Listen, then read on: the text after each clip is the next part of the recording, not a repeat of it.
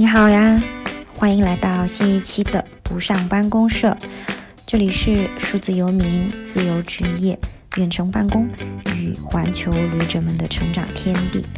我会单口或邀请一些好玩的嘉宾，聊聊这个群体的生存现状和一些技能干货。希望我们能够一直相互陪伴下去喽。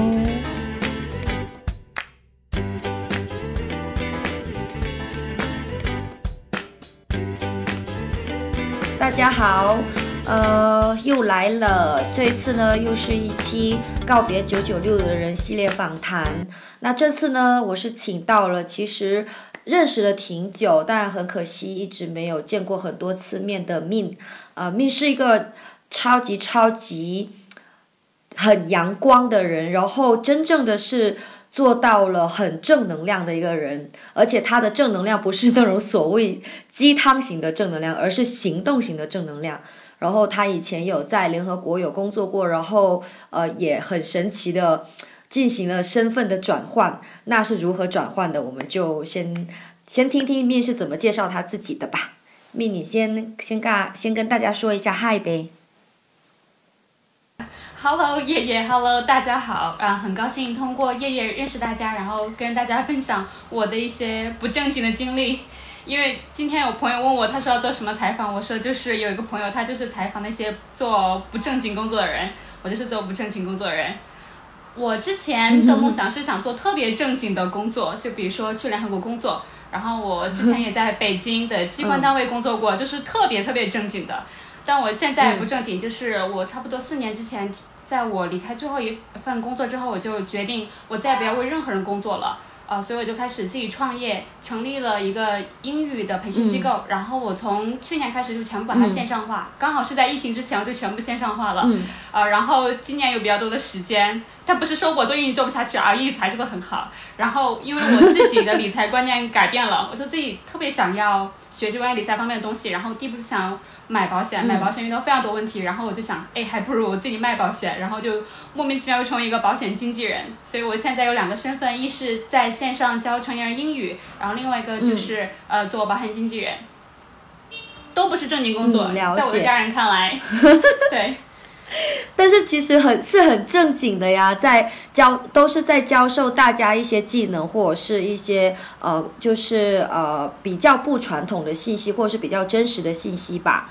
那其实我还想就是呃跟你先简单聊一聊你以前的一些经历嘛，比如你之前也说过你是在联合国，然后呢而且还很神奇的去了机关单位，所以以前你大概的生活。这这两段经历面，你的生活状态和心态是怎么样子的呢？嗯，就是我觉得很多事情没有体验之前，你就会对它有非常多美好的想象，但你去了之后发现不是那样。嗯。我在联合国去，我真的觉得发现确实很高大上，但是我发现我在那儿很多的事情都是在等，你知道，可能是因为当时我的身份地位非常低啊，是一个实习生。呃，我在北京的工作其实有点类似的，就是我大多数时间都是在等领导签字。就在联合国那儿，差不多也是同样类型的。然后我发现，其实你去任何地方工作，其实很多时候你都是在等。嗯。但是我自己又是一个很心急的人，我我自己的想法，我特别想把它非常快速的实践，我就觉得特别爽。嗯。然后我特别讨厌流程，就你知道之前地方工作的话，如果你要报销，你就要贴发票，我特别讨厌。我为了不贴发票，我宁愿就是不报销。真的。啊天哪，就是不在乎钱的人都是这样子的。我不在乎钱，是因为我真的多么的可怕，就是这种流程上的东西，真的。嗯。贴发票啊，还有各种走流程，还有 O A 啊，各种哇，真的会让我头大，我真的不行。对我我理解，其实我以前我的第一份实习，呃，跟你也类似吧，当时也是在一家比较大的企业，然后在他的那个教育集团下面做管培生，一开始也觉得自己好厉害哦，呃，是呃，我当时也只是申请了实习生，然后后来是被破格录取成了管培生嘛，然后但是后来后来发现，呃，当然我说这个不是为了炫耀，这是一个铺垫。而是当时跟我同一批的人都，我是为了炫耀，sorry。那那肯定不是啦，对，然后呃，当时只有我一个人是本科，本科，而且是国内的本科学历。然后那个 HR 直接就说啊，我们这一批人都是一些什么国外的名校的毕业的研究生啊，所以你这边的话，你就先暂时学习一下，啊，做一些比较简单的活，然后工资的话，可能也要给你降一级什么的。然后又是一家很老的民企，然后又加上跟你跟你的情况很类似，也是，天呐，要贴很多的流程，然后要去跟领导喝酒啊，而且说好了不喝酒的，所以后来对我也是这个原因，我我从此就决定说我不要进这一类型的企业了，就是在制度上还有在这种思维上，可能是他做的多大也好，他始终是会。我觉得始终是会陨落的，我我宁愿要一个潜力股，我也不想要去要一个即将要消失在这个市场的一只股票，就这种感觉。呃，哎，可这个时候我可以呃加一点信息吗？就是就比如说我我之前在吐槽我之前工作地方嘛，但是我想说其实他们做的比我想象中要好，只是而且他们对我特别好，只是我不是很适合人家的制度，不是人家制度有什么问题，我个人不觉得他们会陨落，我觉得他们存在特别有理由。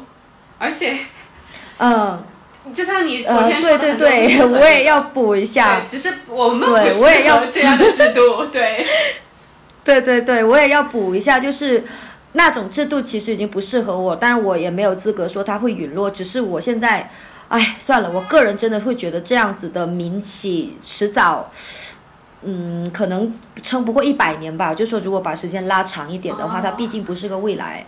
对，我我我可能我这边的那个情况是这样子，对，但是 anyway，我当时是跟你一样的想法，我就会说，因为其实有在里面做的很好的人，做的非常风生水起的人，我现在也会觉得可能是我当时的情商能力以及太傲娇了等等都不够，就现在的我可能不会去做一样的事情，不会说什么去跟那些 HR 去杠啊，去跟 CEO 直接去谈啊什么的，对，所以还是。没什么好失去的嘛，毕竟当时，呃，所以现在可能还是会更加谨慎、谦逊一点吧，呃，给自己圆一下。那对，那那这样，呃，所以我还是能够很理解你这种心情吧，就是觉得不适合自己。那所以这就是，呃，这是一种契机吗？对你来说，就是让你开始了后来的，或者是现在的这种比较自由的创业的这种模式，是根本原因吗？我觉得根本原因还是因为我的自己的性格吧，我是一个特别有使命感的人，我想到什么我就马上去做。但是有一个，就是导火索，就是因为我上一份工作，我跟我的领导的关系很不和，然后我当时就有一句话嗯冒进我的大脑中，就是我再也不要为傻逼工作了。然后我又觉得我找不到我想要的工作，就不如我自己创造一个我自己想要的工作，对，所以我就自己创业了。了解了解，那还有什么其他的一些思考或者是理由吗？就种种让你支持你这个想法，你你的内心。对，还有一个特别重要的理由，就是因为我从小就幻想，我觉得特别重要的就是爱情。我之前去国外读书，然后去了非常多的地方，我真的是要翻山越岭，就是跨越海洋去找我的另一半。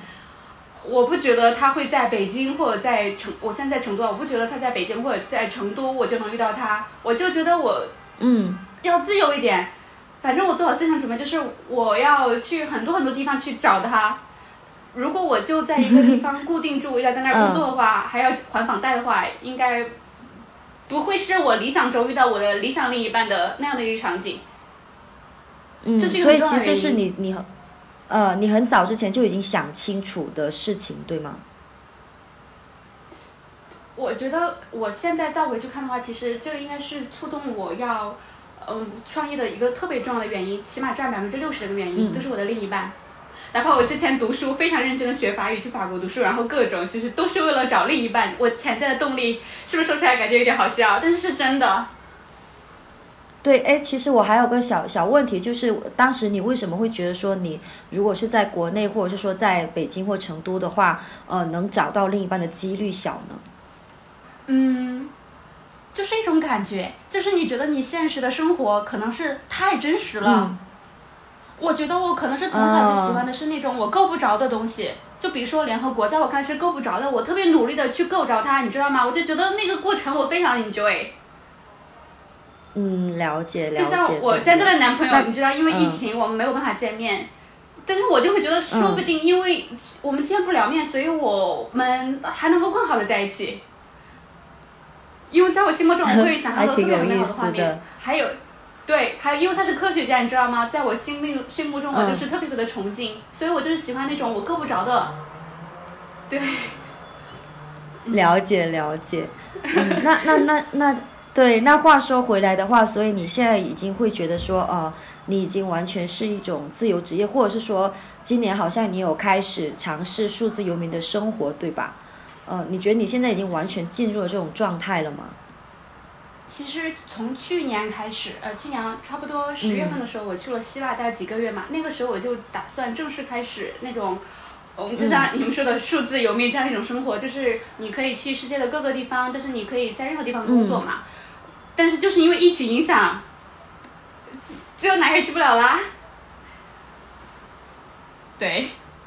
了解了解了解。但是疫情之后，我自己还是想要就是呃在地理上还有时间上是自由的这样的工作。像我现在的教英语和做保险都是可以在任何地方做的，对。嗯，其实你是说你其实已经具备了这两这两种工具对吧？是你是有这个选择权的。对，这其实也是挺多，嗯，对，嗯，我现在选择任何事情的时候，我都会有一个最基本的要求，就是它会让我时间和地点自由。嗯，了解了解，这其实也是挺多呃数字游民朋友跟我谈的时候，也是这一次疫情回来，很多人就说哦，那你现在不游了，呃，你就不是数字游民了。我说，第一也不用太纠结到底是不是，第二。呃，数字游民它本质只是说我我有这个选择权，现在是谁都出不去，这种是个大局势。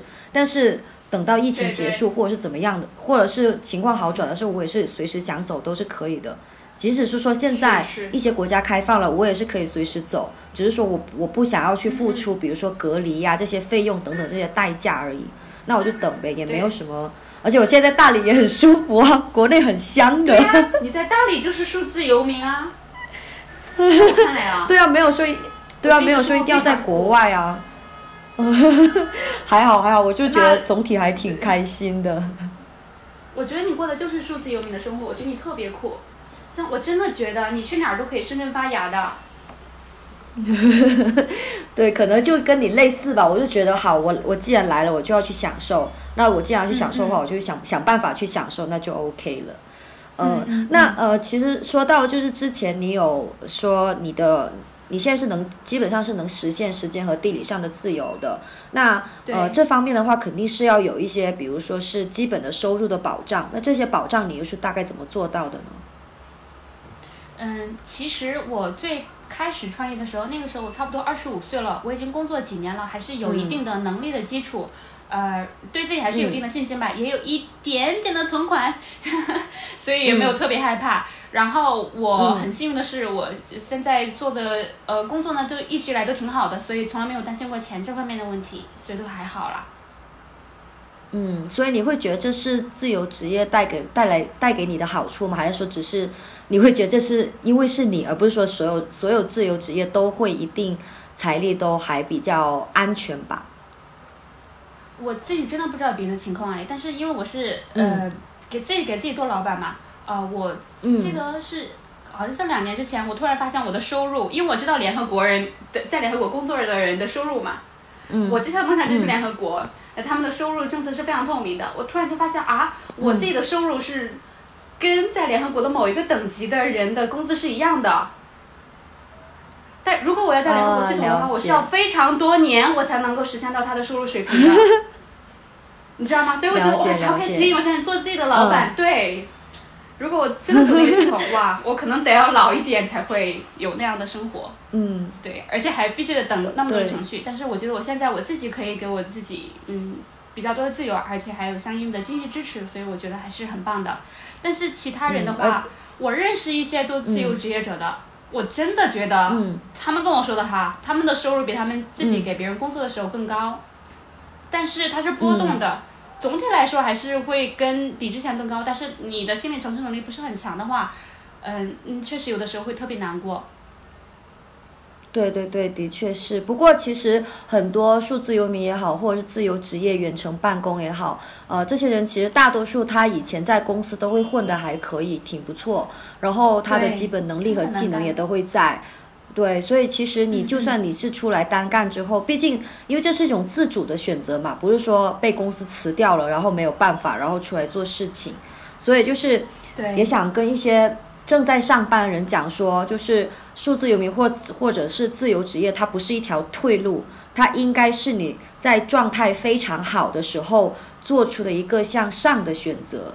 呃，就就希望大家不要把它当成是一个对，希望大家不会把它当成是一个 backup 这种感觉，你的工作才是你的 backup。就是数字游民做不下去了，然后回去上班是吗？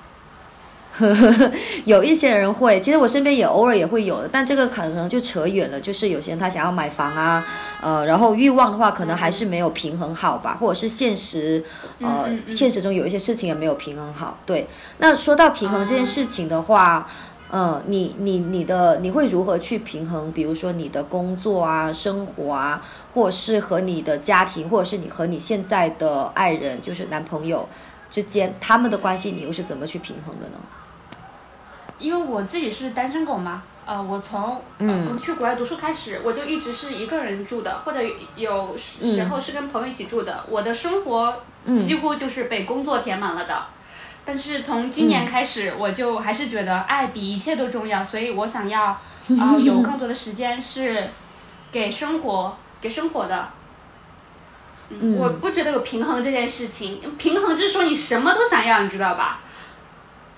人不能担心的，我觉得真的是要设置优先级。我非常确定爱比一切都重要，所以嗯，我是要也不叫牺牲一点工，牺牲一点工作吧，就是你在工作上你就不会那么贪心。嗯，了解了解，可能我我我会自己会觉得说，好，这其实也算是你。呃，采取的一种平衡吧，因为什么都想要，对还是不非常不现实的。然后平衡的话，可能是更注重于说你自己很清楚哦，你最重要的是什么，然后你会愿意去付出一些时间和或者是精力去牺牲，比如说牺牲掉工作上的一些时间，呃，或者是牺牲掉一些收入。我有一个另外的朋友，他也是他选择在另一个国家工作。然后工资是比国内的生活工资比国内低，可是他的呃生活水平是要比国内高很多，所以他就会跟我讲说，哦，那可能这也是他在他看来是的一种平衡，嗯，不过我觉得这是非常聪明的策略，真的。对对对，因为其实就是看重我们要看重生活的那个最终最终的本质嘛。当然我我没有反对赚钱或者是赚更多的钱，因为也有另一个数字游民他跟我讲过说，其实如果只是一昧的用所谓的地理套利这种方式，这是比较好的。你赚美元然后在巴厘岛生活，呃，这是一个很好的一个状态，因为你可以享受更一样的钱，你可以享受更好的生活方式嘛。但同时他说你也要有一个 backup。也就是说，你还是需要有另一种选择权。就当你突然突然有一天想要去美国纽约，想要去东京去生活个一两年的时候，你的财力也是可以支付得起的。不然的话，可能也会挺，也也也挺不自由的。说真的，对。但是有钱什么都不用怕。对对对，所以你嗯，你爸妈的话会怎么看你呢？就觉得说哦，我女儿现在其实经济上也很好了，呃，或者是她的生活也很独立了，那他们会去跟你聊，比如说他们自己的养老问题啊，还是呃，甚至是会对你提一些要求吗？嗯，其实我从小跟我的父母交流就不是很多，然后我从开始上大学之后，我做的每一项决策，他们都非常不认同。嗯。从我开始学法语去法国读书开始，然后一直到现在啊。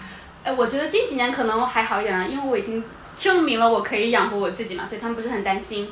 嗯，但是我跟他们交流还是很少，情感羁绊也很少。我主要是觉得我有义务赡养他们吧，所以不是自己做保险吗？我做保险很重要原因就是我想给我家人买全套的保险。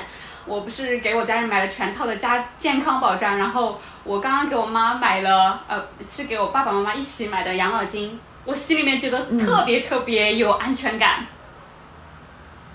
啊，了解了解。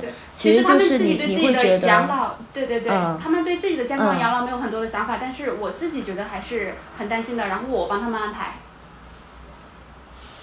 啊，我们的女儿终于长大了。今年，今年我妈在在讲买房的事情也是这样，她说，呃，就假装很豪气的说，钱我来负责，剩下事情就你管了。嗯嗯嗯。对，有点类似这种感觉。呃，那呃这一次对，可能又又有点老生常谈。就我朋友，我朋友老是跟我说，嗯，还是要提一下，就是疫情嘛。但其实疫情，我觉得它的本质上就是一种黑天鹅，而且这种黑天鹅在我们的人生当中是不会。不会消失的，那就先拿我们眼前这一个呃，首先黑天鹅就是指那种呃突发的灾难性的情况，就每个人不可预料这种情况，嗯，小科普一下。嗯。那这一次的疫情会对你的这种行业啊，或是对你的呃创业或者是保险有什么影响吗？或反而是促进了，还是？坦白来说，我最开始选择行业的时候，我就选择。我比较看好的行业嘛，那这个行业它就不能被这种动不动就来的一个黑天鹅事件 就影响，对吧？对，它是一个长期的呃能够发有良好发展前景的行业。然后我之前主要是在英语行业，因为疫情，我坦白说，我的学员一下子增加非常多，因为大家什么事儿都不能做嘛，然后呃大家就学英语，所以学员非常多。啊，还有因为疫情来了，然后大家的工作其实面临很大挑战，然后大家也觉得就是要提升更多的技能，所以也学英语。保险就更不用说了，这个黑天鹅事件就是直接让大家就是要买保险啊！真的，现在我的保险的客户都不是我去跟大家说买买保险，都是他们主动来问我的。然后他们坦白跟我说，呃，因为这次这个疫情，他们就觉得保险还是很有必要的。对，所以我很幸运，就是呃，这次疫情对我各方面的工作都有非常积极的影响。对，也是，其实很多时候，嗯，危机不一定，凡事都有两面性吧。危机不一定它就是一场完完全全就是危机，而且反而机遇可能还更大。比如说我我最近在看理财的东西的话，拿这种市场来讲，打个比方。危机反而有可能是你最好的入市的时机，你在这种股票啊基金很低价的时候买入它，而且之前很多人都在哭都在哭在喊说啊熔断了熔断了怎么怎么了，我有时候在想这不是你们应该该嗯开心的事情吗？呃，当然我我说的开心并不是说你应该为了别人的灾难而开心，而是说你能看到这个灾难另外的另一面，当然我我我觉得也是挺惨的这一次我自己我。都有影响嘛，身边人，所以还是要圆一下。我我我们真的没有幸灾乐祸，而是说，嗯，看到了这个，对，看到这个低潮期的话，你反而应该去更加努力的去做一些事情，然后等到经济复苏的时候，哦天哪，这个时候真的是大家发光发亮的时候了。你投资的股票已经涨了，或者是你你这时候学的技能，比如说英文啊，或者是一些其他的呃项目管理啊等等，那到时候其实。你反而是变成一个有话语权的人，在这种职场也好，或者是在这种呃经济场上也好，我感觉还是会混得挺好的。嗯，你觉得呢？我觉得危危机就是机就是机会嘛，可能是非常危险的机会。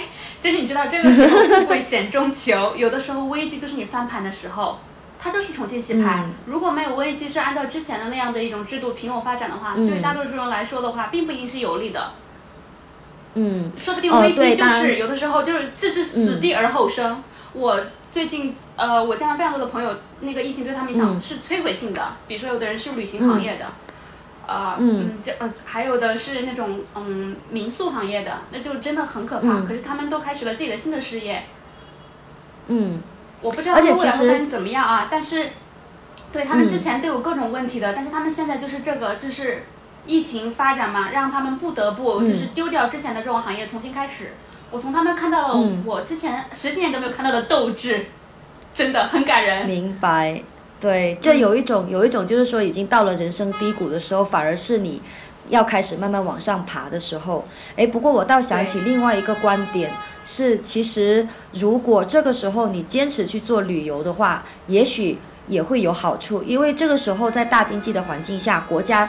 第一批先会扶持的反而是旅游业，那可能你会是第一个被扶持的这一批螃蟹，就是不是你不是螃蟹，你是第一批吃了国家的螃蟹或者是政策的螃蟹的人，所以大家对，对，所以其实很多时候就是想想想开一点，想想得宽一点，想的把时间线拉得长一点，多从一些政策啊或者是趋势这种东西去想，也许我们的生路还是真的有很多很多的，或者像你朋友这样子去另另寻生路，也是一个很不错的做法。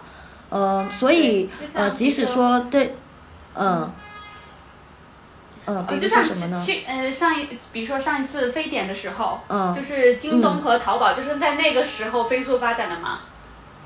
对啊，对啊，对，肯定会促生新的东西的。那那其实这一次的话，可能就是疫情对你的帮助 还是挺大的，呃，但它会对你的。生活呀，或者是情感方面有什么影响吗？哦，我要说，真的，二零二零可能对很多人都是很糟糕的一年，但是对我个人来说是非常特别的一年。不是因为我工作上什么样的进步啊，主要是因为我感情上有质的飞跃。是因为疫情期间在家太无聊了，我就去用了国外的 dating 的网站、相亲的网站，嗯然后认识我现在的男朋友。好神奇。所以你们就是这样子，对，简单的聊了一下，或者是说你们有聊到有 get 到那个点，就双方都有很舒服的感觉，然后你们就决定在一起，对吗？我们的故事还蛮曲折的。呃，大概是什么样的一个流程呢？呃，其实我最开始并没有期待说，我真的会在网上找到我的另一半。但是我见到他第一面的时候，我就觉得非常的生气，然后我觉得他应该觉得也很生气。本来最开始我们觉得疫情很快就会结束，我们约定八月份的时候一起在日本见面。嗯。见面之后决定要不要在一起，但是你知道现在都已经十一月份了，而且法国第二次封城了，你知道？嗯，对。我们最开始在那个疫情就是很难的时候，我们觉得不知道我们能不能在一起嘛，而且我们很长不能见面。那我们要不要确定关系怎么样？我们之前都说我们要真正见面之后再确定关系，但是因为现在拖太久了，我们可能到一个点就是觉得说，我啊，其实我们可以妥协一下，就是我们可以现在就确定男女朋友关系，就是让彼此不要再有接触别人的可能。我坦白说就是这样。嗯嗯，了解了解，就是就是就是你做对你做出了一个 promise，就是说我。就是我，我不会再见其他人了。就是我们两个就在一起，甚至因为疫情，现在在法国真的非常夸张。我们甚至都聊到了，如果因为疫情我们很难见面的话，啊，好像是可以申请到法国的结婚签证。我们从来没有见过面，但是我们真的在考虑，从来没有见过面，但是为了要见面，直接结婚哦，真的。对，可能就是。天呐，疫情之下的非常非常狂欢的一面吧，因为呃，我不知道你有没有读过那个《鼠疫》嘛，就也也是啊，有有也是一篇对对，就里面其实也有很多场景，还是蛮也是蛮魔幻的，也推荐大家去读一下，会对会会有一种对加缪的那一本书，会有一种其实很多事情没有必要那么担心，以前都发生过了。有时候看书真的会挺让人安心的，就就像你就像你之前有跟我讲过的，很多信息的话是从书里面是真的可以有，因为呃万变不离其宗嘛，就你昨天也有有提到这一点，真理都是能经得起时间考验的，真的真的真的，可能也是因为我们有时候我会自我调侃，就觉得说啊，可能也是因为年纪大了吧，但是我还挺享受这种。成慢慢变得更成熟的感觉的，成熟的感觉，对对对，真的，很爽，对，而且就是我，嗯，真的觉得随着年龄变化，你很多想法会改变，很多事情其实是啪啪打脸的，但是这种打脸的 感觉是非常爽的。对，真的，而且当时在看到你说你谈恋爱的那一个帖子的时候，我还真的是觉得，嗯，就你有给我一种。真心的希望感，因为我曾经也也对自己的情感生活迷茫过，呃，我也跟很多，比如说比我小的、比我大的都约会过，但我总觉得不，我还是不不想要他们。即使说有一些人真的好帅，可是，可是，可是，对，可是时间久了的话，我发现帅是呃一个加分项，肯定是希望帅的，但。它不能成为我一个让我安心，或者是觉得我想要一直继续走下去的一个很根本的养分型的东西吧。嗯嗯嗯嗯。所以我就还真的蛮感动的，那时候看你那个帖子，就嗯，世界上美好和成熟的爱情是存在的。对。谈恋爱也改变了我非常多的想法。那就像你之前嗯说的，呃，颜值并不是最重要的。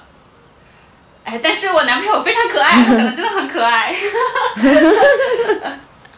了解了解。如果有人想看，可以留言。对对对。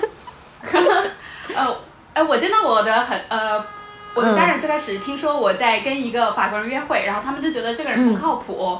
结果看到他照片，他们都倒戈说，他说他一看就是让人很相信的那种人，就是很温暖、很聪明，他很可爱。啊天哪，真的。对，然后我这个，对我之前真的觉得我一辈子的幻想就是我我想要嫁给一个中国人。嗯。就是我没有想过会跟一个法国人在一起，然后我之前一直幻想是要跟霸道总裁在一起，可他是非常温暖的人，哎，现在我觉得哎跟温暖人在一起真的很好。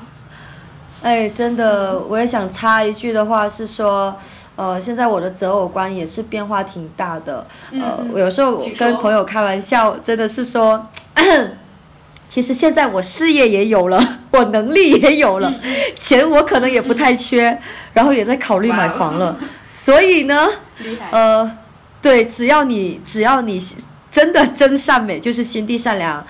啊，然后真的有一颗很对待人很坦诚的心，然后我们是可以用沟通，并且勇敢的做自己的这么一个人。我真的不需要他非常非常的有钱，当然不能太穷，也不能太丑，这也是很现实的，因为也也会引发很多细节性的问题。对，所以就相对诚实，就就谈到这一点吧。不过呃，话说回来嘛，我们还是话说回来。在 对，在疫情期间，或者是说在这个比较特殊的时间里面吧，我们呃，你你说你谈了恋爱，或者是有些人他可能工呃，但有些人可能也是失去了工作，呃，但可能有些人他也会抓住了新的机遇，这些事情其实在我们的心态以及情绪上面的话，都还会有一些影响的。所以你会怎么去呃，在这种时期去调整自己的一些情绪方面的问题呢？情绪，我之前情绪是一个特别开心的人，我就是单纯开心，真的，呃，但是我今年遇到挑战，就是因为谈恋爱，你知道，有的时候一点小事情就会放大，有的时候我们还会吵架，但是就是因为这个事情，我改变了我性格特别重要的一部分，我之前是有可能会挑起冲突那种人，我是敢直面冲突，我甚至会挑起冲突那种人。嗯，但是就是因为跟我男朋友在一起，你知道，就是陷入冲突中，我非常影响我的生活和工作状态，我就不想吵架，我就倾向于比较柔和的处理一些问题，然后这个也会影响在我的工作方面，我工作上的一些事情啊，跟我男朋友讲，他是非常温和的人，他就随便几句话就能化解我的情绪，就比如说我在工作中就真的我真真的我有时候我就觉得我要跟别人要毛起来的那种感觉，你知道我性子是非常急的。然后我就先跟他抱怨发生什么情况，然后他说，因为他工作也要跟其他人合作嘛，他说他跟别人合作的时候，他会把人性考虑进去，因为他自己不是完美的，他也没办法苛求别人完美，他想大家在一起工作，他希望大家都开心，然后让别人也体验到价值感。我觉得他说的很对，因为我如果是抓住别人的错误，然后去指责的话，他他也不会开心，他也没有价值感。我也希望跟我在一起工作人他也有价值感。对对，所以我现在不是招了一个，对我现在是呃招了一个助理嘛，他真的非常棒，他比我真的在某些地方上真的更棒，我真的非常非常欣赏他。嗯。我就发现那种完全不同的能量，我之前就是，哎呀，就是有的人说直，但是其实我觉得这不是直的一种表现，我觉得你现在是更包容的话，你不会就是看到别人不好的地方，你会直接说他，因为你年纪大了。你更宽容，是因为你发现你也做了很多很挫的事情，但是别人对你非常宽容，对吧？你也要别人宽容啊。然后你现在就是带着爱的那个滤镜来看待一切，就觉得一切好有爱哟，真的。嗯，真的的确是我现在嗯也想隔空喊话感激一下。我以前遇到的所有人，所有的同事、领导，包括我一开始在开场的时候讲的那个民企的那个 CEO，嗯，是真的很感谢你，嗯，因为当时他是他把我提拔了出来，而且是他看到了，对，而且是他看到了我在呃那一段的在南美的经历，然后有一种很很相相识相识恨晚的这种感觉，然后。还有另外一个，其实是我上一个领导，我做远程办公的时候做项目经理，也是对我包容很多，以及很多朋友。呃，我现在真的发现，就像你说的，以前的自己非常非常的直，呃，以前会很。傲的以为说哦，我这种是一种直爽，我这种是一种放荡不羁，但是很多时候我都对我都忘了说，其实我是需要去顾及一下对方的感受的。呃，真诚的沟通不代不代表说我一定要去冒犯别人，而是说把心里的想法给说出来。可是同时也要让对方知道，呃，我是在想坦诚的沟通，而不是想要去攻击你。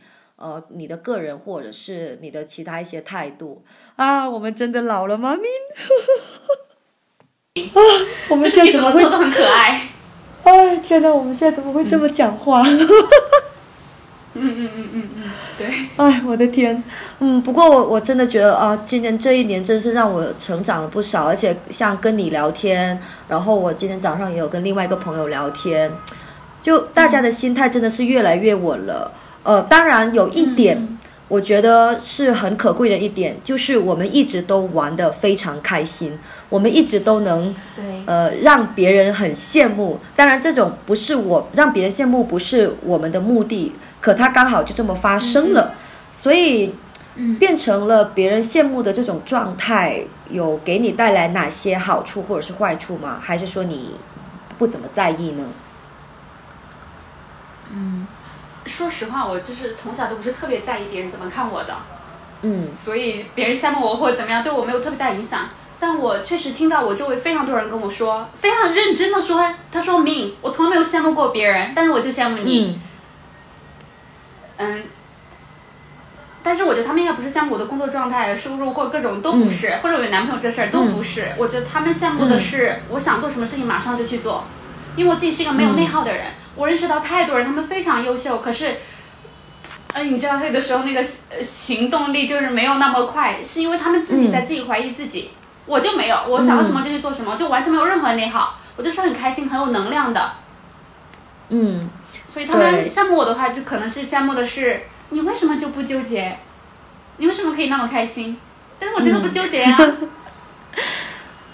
真的，有时候，呃，以前我会想说，好做计划是一件很，呃，现在我也会觉得做计划是一件很好的事情，但我，我，我也会像你一样，我会加上这一条，就是我做计划的同时，我一定要采取行动，不然这个计划其实它就是没有没有意义的，而且，对，计划本身可能真的没有意义，但是要去做计划，而且要去做这件事情，嗯。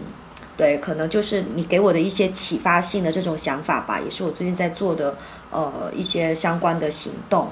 那呃那这里其实我们有讲到呃我们的生活模式啊，我们的情感呀，或者是我们情绪上的调节。那其实很多事情呃我们能成为今天这样子的一种状态。受他人影响也是很大的，所以你你在平时的时候，除了说你自己会去学习工作之外，呃，你是如何去接收这些外来的信息的呢？外来信息主要几个渠道的话，就是呃，其实一就是我们都会看到微信公众号嘛，还有 B 站。我自己特别大的爱好是看 YouTube 视频，我有几个关注的 YouTuber，我觉得他们超棒。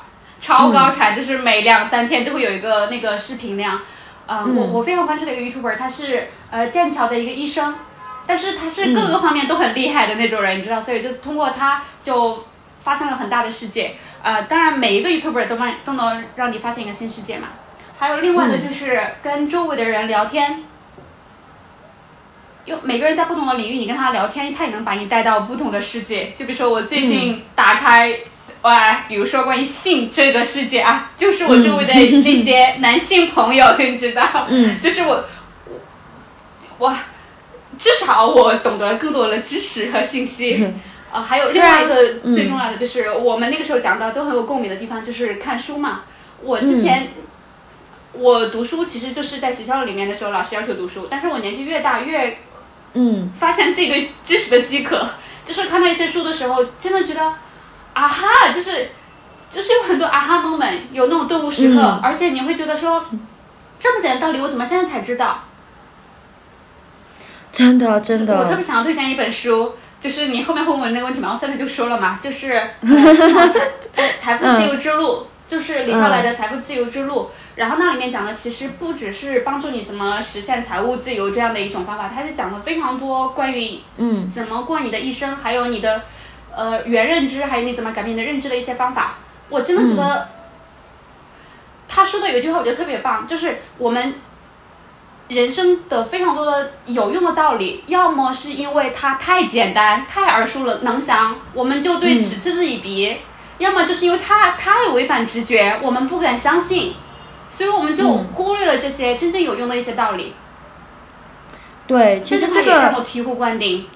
对，其实这个是有点像呃很简单的一个道理，就是对事不对人。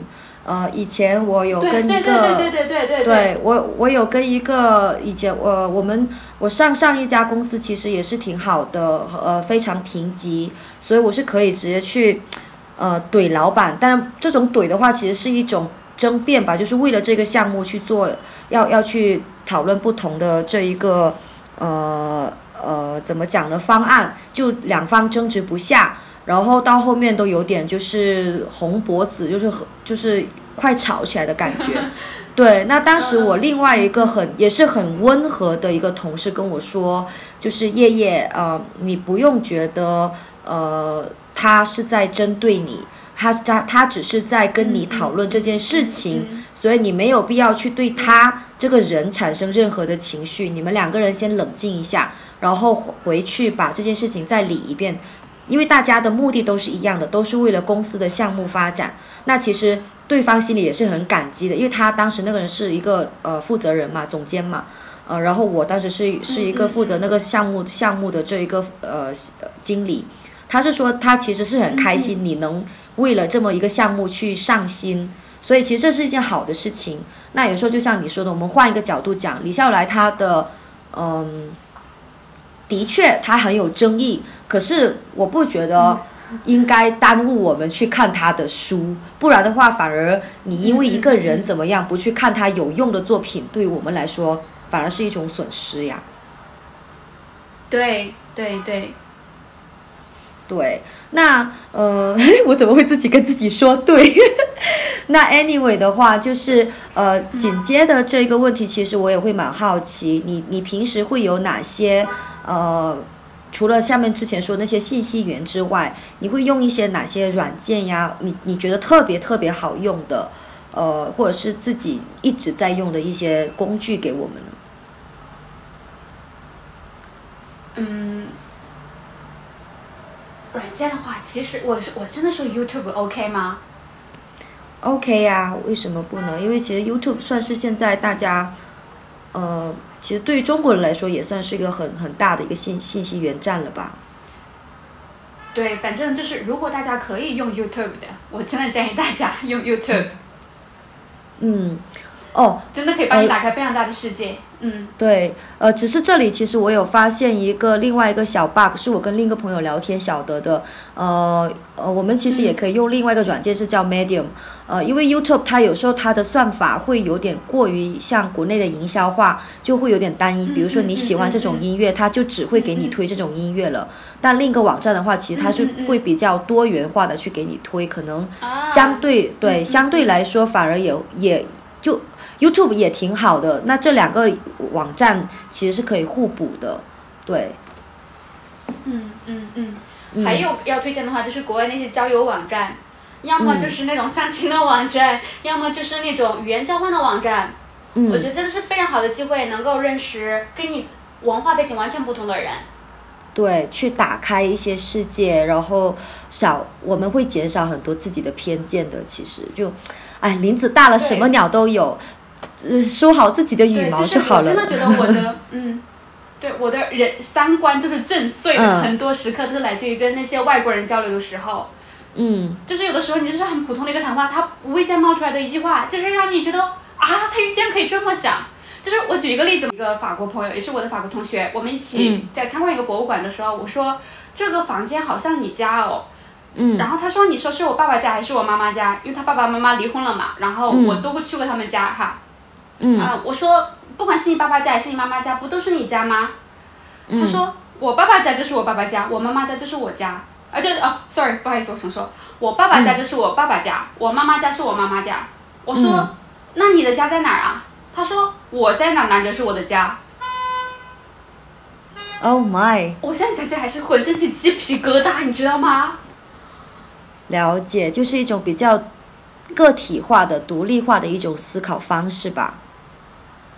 对，还有呃另一个时刻，嗯，有一次就是我在法国读书的时候，跟一个呃法国同学聊天，我就问他，你会是认为你会因为你是法国人感到骄傲或者自卑吗？嗯，因为我听到非常多的法国人跟我说，他们为自己身为法国人感到可耻，我就问他感到骄傲或者自卑吗？他说我既不感到骄傲又不自卑。我说为什么呀？他说因为成为法国人又不是我的选择。对，了解，就是没有必要为了一些天生的东西而自卑或者是自负，都是没有必要的。就是看自己能，看自己能靠自己能得到什么吧，那种感觉真的是爽上天因为很多人会为自己的，很多人会为自己的身份认同感到挣扎，因为不能认同，不只是因为他的国籍，或者是因为他的家庭出身或各种。但是我觉得他的话就特别对。这不是你的选择，你天生来就是这样的，你没有必要为此感到自卑或者骄傲。哎，这这段这段话其实会蛮适合建议给一些，比如说我一些 A B C 的朋友，他们也会有这种纠结，或者是像一些还有个词语是叫那个 third culture child，也就是说第三文化的孩子，比如说他妈妈是中国人，爸爸是美国人，但是他出生和生活在韩国，他整个人就混乱了。哦。对，但其实像你说的是，对啊，所以其实像你说，其实没有必要有有有太多的这种东西的，就那自己就是一个 third culture baby，然后就可以同时去融合理解到很多很多的文化，这不是一件很好的事情吗？哦。对，而且我坦白说，我真的没有觉得国家这个概念有多么的重要啊！但不是我不爱国啊，我 为身为中国人感到特别特别的感到幸运，我感到庆幸。嗯，我不是说感到骄傲或者怎么怎么样，我不觉得骄骄傲是要跟别人比较，我感觉觉得比较优越感，我骄傲对吧？我是觉得很幸运成为一个中国人。嗯，我有时候会觉得很幸运，我们生活在九十年代，然后是在经济飞飞腾的这段时间。对对对。对。但是我之前比如说像去美国或者在欧洲或者在非洲，我真的都不觉得我自己是个外国人。我觉得我们真的都是一样的人。就是都是人嘛，嗯。从从人类学或者是从人 社会学的角度看的话，我们有时候是没有必要太过于纠结吧。就国家肯定也有它的那个机制和和机作用在，但有时候我们没有必要就太绝对化的，呃，什么我是个中国人我就要怎么样，或者说我是个美国人我只能怎么样等等。对，当然对对对对对。到最后的话，这其实是有点像是比较宽泛的一些建议吧。呃，所以说如果想要是一些比较嗯。呃，针对性的建议，呃，假如说有有些人他现在就想成为一个数字游民或者是一个自由职业者的话，你会有什么建议呢？呃，真的是有盲目自信，就这一点最重要。好像我这几年也是这么过来的。有，对对对，真的，如果一个人他一旦有这种想法，他想要有更自由的这种工作方式的话，就其实证明他现在的这种工作内容已经。不能够满足他的这种工作能力的这种创造力的需求了。嗯。所以他能力应该是没有问题的，他唯一缺的其实就是他自己的那点那那个自信。但是其实做这种自由型的工作的话，确实还有很多挑战。所以你有百分之一百的信心还不够，你最好有对对对，你要有百分之之两百的信心信心，就是被别人骂了失去了百分之百，然后自己有的时候怀疑也失去了百分之五十，至少还得剩个百分之五十。对，一定要在那儿留着。就任何时候，所有人都怀疑你，你都要自己盲目相信你自己，不问任何理由，你就觉得我自己能行。嗯，可能盲目这个词也可以说用一种呃，比如说用勇敢，或者是说啊，真的有点玄乎的，就是 follow your heart，你的心或者是你的感觉，有时候真的是很准的。你觉得不对劲了，像我第一次裸辞。我我当时裸辞不是因为说我活得不快乐，我当时在北京生活的还挺好的，因为我没有在担忧买房的事情。你的工作超棒，我觉得你的工作很有趣。对，嗯。但就是我发现好已经不能满足我了，或者是说我想要更多的东西，呃，看到了我如果继续这样工作，可能我的职业路线或者是我的生活状态也就是如此了。那我就觉得我的感觉到了，这个 feeling 在在 calling 就是在召唤我，那我就好，那我就走了，我就去南美了。就嗯，但呃对，当然这个这个勇敢或盲目的话，其实我我相信命你你也会觉得就是还是有一定的理智在吧？就是呃我相信我能我以我的技能我的勇敢是能够呃起码让自己饿不死，我温饱是没有问题的。然后接下来我就会有多余的精力和时间去做自己的事情。嗯，我其实是觉得现在人要即使有风险，其实也不会有特别大的风险。因为他在这个社会不会真的会饿死人，对吧？对，的确真的是。当然我呃，对，但是我就是那种有有老人有小孩的，确实是要谨慎一点。嗯，的确的确，就是说你你你就权衡一下吧。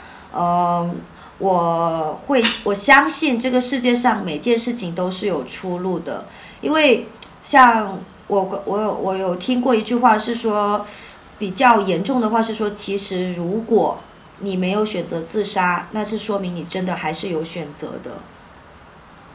就是。对对对对对。对，就我们不可能去鼓励你们去自杀，而是说，连自杀这种事情你都决定了没有去，就是你你你能够承担下来，而且自杀其实是一种人肉炸弹的行为，我们伤害的是我们身边的人，不，其实不是你自己。所以大家就开心一点咯，勇敢一点咯，这也是我最后想要跟大家说的话吧，真的很空，但是很实用。嗯，那我要再补充一点，就是要开心积极一点嘛。嗯。这一句话一直在指引着我，真的。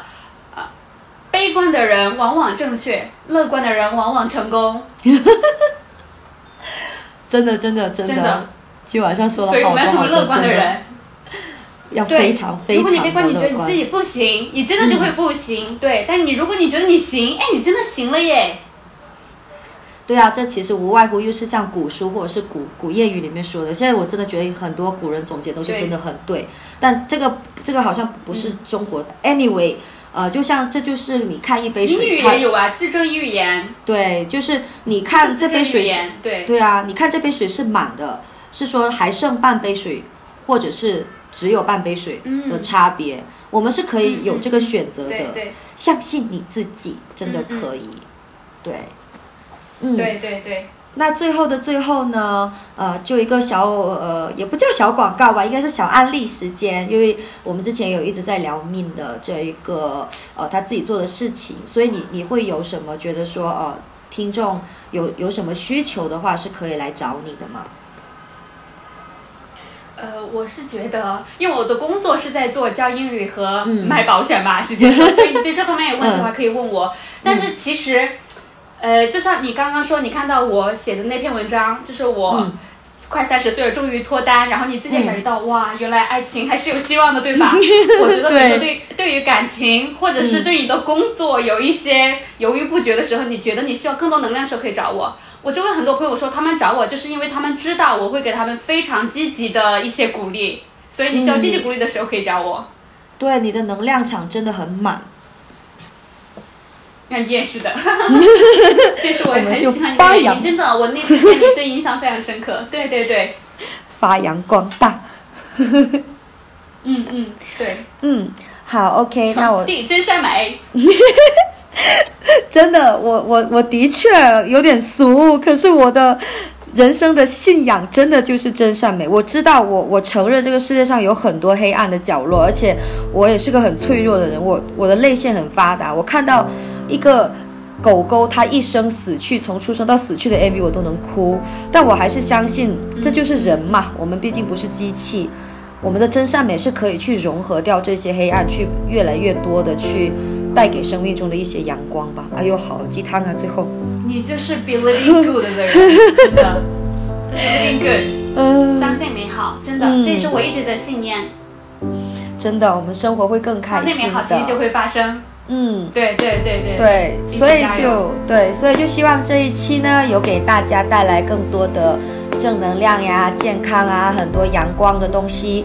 呃，也希望大家听了我们这一期之后呢，会有很多就是更加多一点理性思考和去。调整一下自己的心态也好，物质精神方面的平衡都好，就希望大家一直开开心心喽。那也今天也很超级除了理智，有的时候也可以冲动一下。不好意思，我插一下。非常好的插。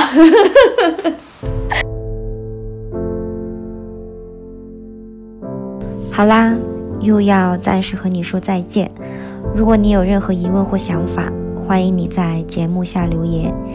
也欢迎关注啊这个播客或者是同名的公号“不上班公社”，获取更多相关资讯。拜拜。